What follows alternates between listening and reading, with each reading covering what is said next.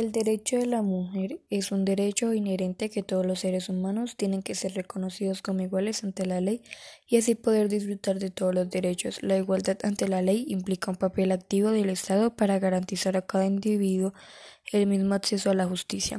En el siglo XVIII, Olimpia de Gouges presentó la Declaración de los Derechos de la Mujer y la ciudadana por esta defensa le costó la vida. En el siglo XIX, el 8 de marzo de 1857, en las calles de Nueva York, las mujeres de la industria textil realizaron una camioneta exigiendo el derecho al trabajo, lo cual esto provocó la muerte de 180 mujeres.